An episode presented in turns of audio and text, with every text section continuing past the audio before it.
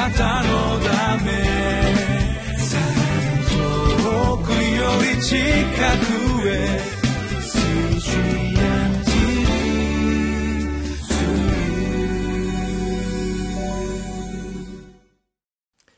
7月4日水曜日リビングライフの時間です。私は日本キリスト教団ベテル清水教会の井上です。今日もご一緒に聖書の御言葉を黙想いたしましょう。テーマは救いをもたらした祈り死を招いた高慢。聖書箇所は使徒の働き12章13節から25節です。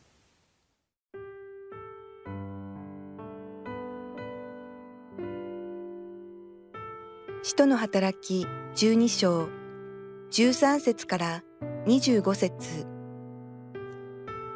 彼が入り口の戸を叩くとロダという女中が応対に出てきたところがペテロの声だとわかると喜びのあまり門を開けもしないで奥へ駆け込みペテロが門の外に立っていることを皆に知らせた。彼らは、あなたは気が狂っているのだと言ったが、彼女は本当だと言い張った。そこで彼らは、それは彼の見つかいだと言っていた。しかし、ペテロは叩き続けていた。彼らが門を開けると、そこにペテロがいたので非常に驚いた。しかし彼は、手振りで彼らを静かにさせ、主がどのようにして牢から救い出してくださったかを彼らに話して聞かせた。それからこのことをヤコブと兄弟たちに知らせてくださいと言って他のところへ出て行った。さて朝になるとペテロはどうなったのかと兵士たちの間に大騒ぎが起こった。ヘロデは彼を探したが見つけることができないので、万兵たちを取り調べ、彼らを処刑するように命じ、そしてユダヤからカイザリアに下っていって、そこに滞在した。さて、ヘロデはツロとシドンの人々に対して強い敵意を抱いていた。そこで彼らは皆で揃って彼を訪ね、王の侍従ブラストに取り入って和解を求めた。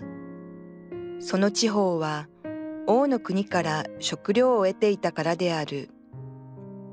定められた日にヘロデは往復をつけて王座につき、彼らに向かって演説を始めた。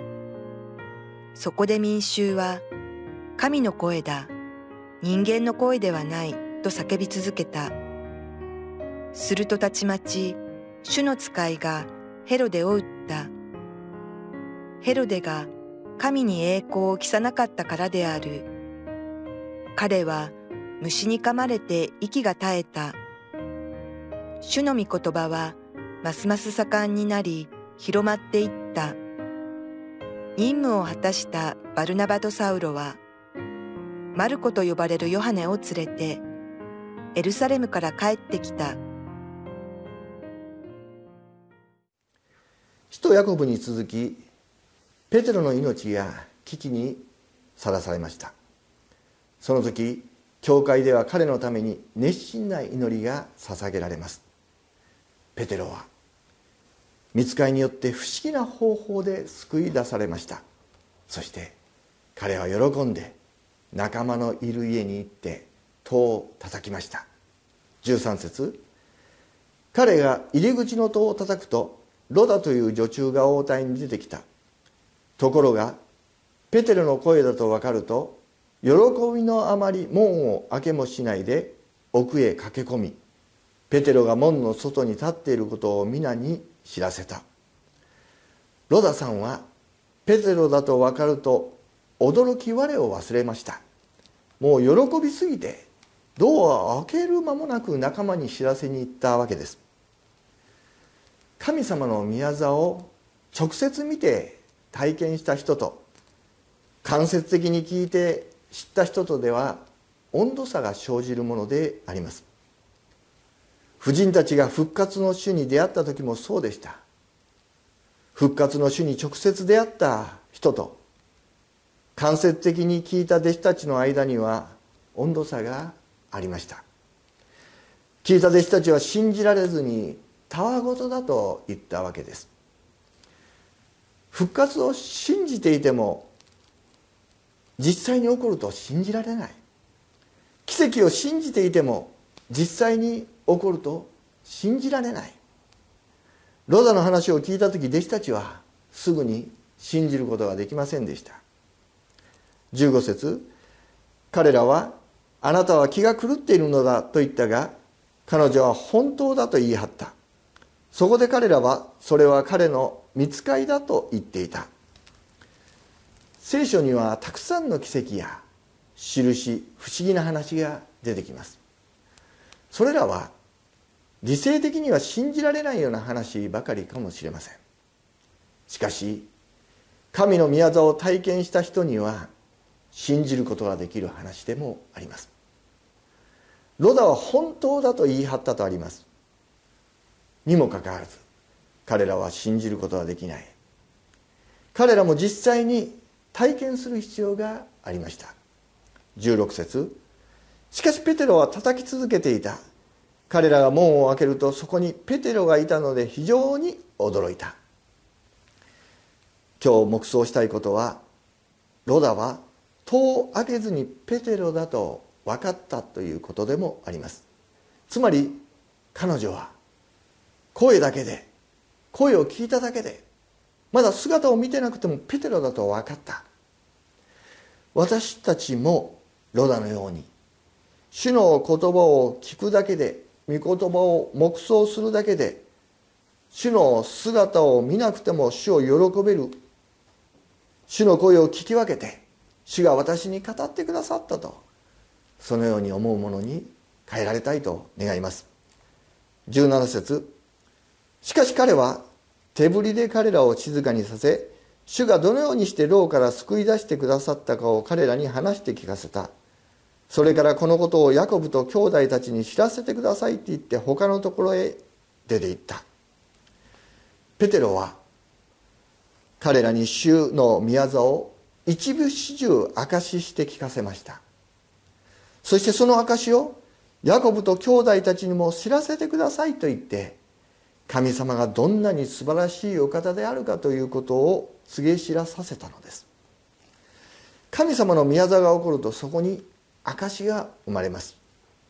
初代教会を見ると次から次へと新たな証が生まれているのが分かります。主がどのようにして牢から救い出してくださったかを彼らに話して聞かせた。証というのはまさに主がなされたこと。主の宮沢を伝えていくことであります。ある時教会の一人の姉妹が突発性難聴になりました。その時彼女は時間を忘れるほど祈ったと後で証ししていました。神様お願いです。癒してくださいと。私も彼女の耳に手を置いて癒しを求めて祈りました。3日目に不思議なことが起こりました。検査の結果を見てお医者さんがこう言ったそうです。治っていますよ。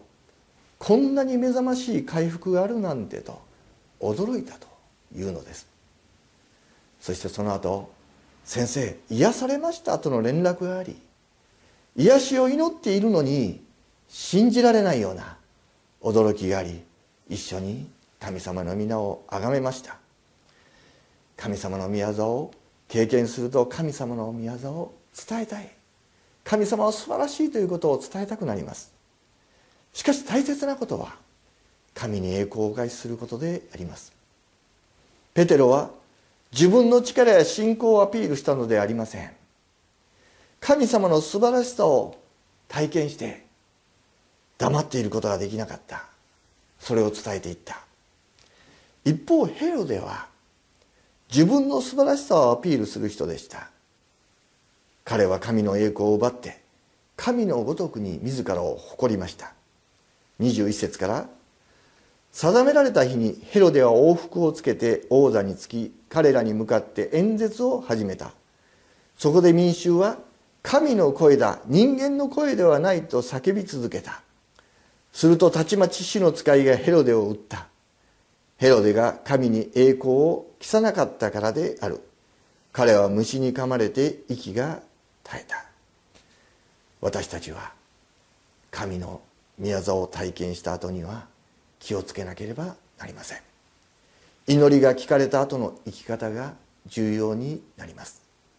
祈りによって勝利し成功し祝福された後が大切です。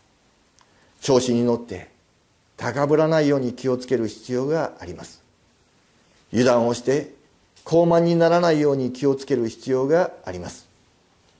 福音のために必要なのはアピールではなく証であります。私たちの栄光ではなく神の栄光であります。神様がどんなに素晴らしいお方であるかペテロは神の恵みによって教会の祈りによって自分が助け出されたことを明かししました。主は良いお方です。主は私たちに良いことをなしてくださいます。主が良くしてくださったことを忘れずに喜びと感謝を持って証しし福音を伝えるものでありますように皆によって祝福します。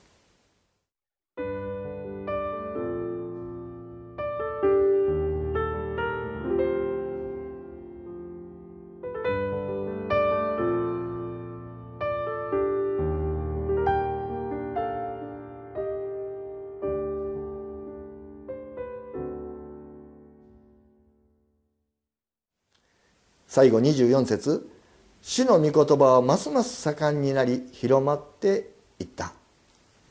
主の御言葉は彼らの証とともにますます盛んになり広まっていきました。主は素晴らしいお方です。私たちに良いことをなしてくださいます。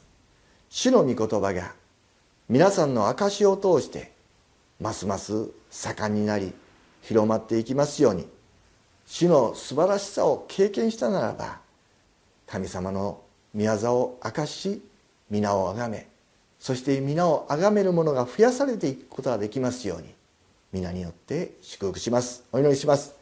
天のお父様あなたは良いお方素晴らしいことを私たちになしてくださいました。主がよくしてくださったことを忘れることなくそしてそれを証しするものでありますように。神様あなたに栄光をお返ししあなたの皆を崇めて生きるものとなりますように。イエス様の皆によって祈ります。アメン。あなたのため遠くより近くへ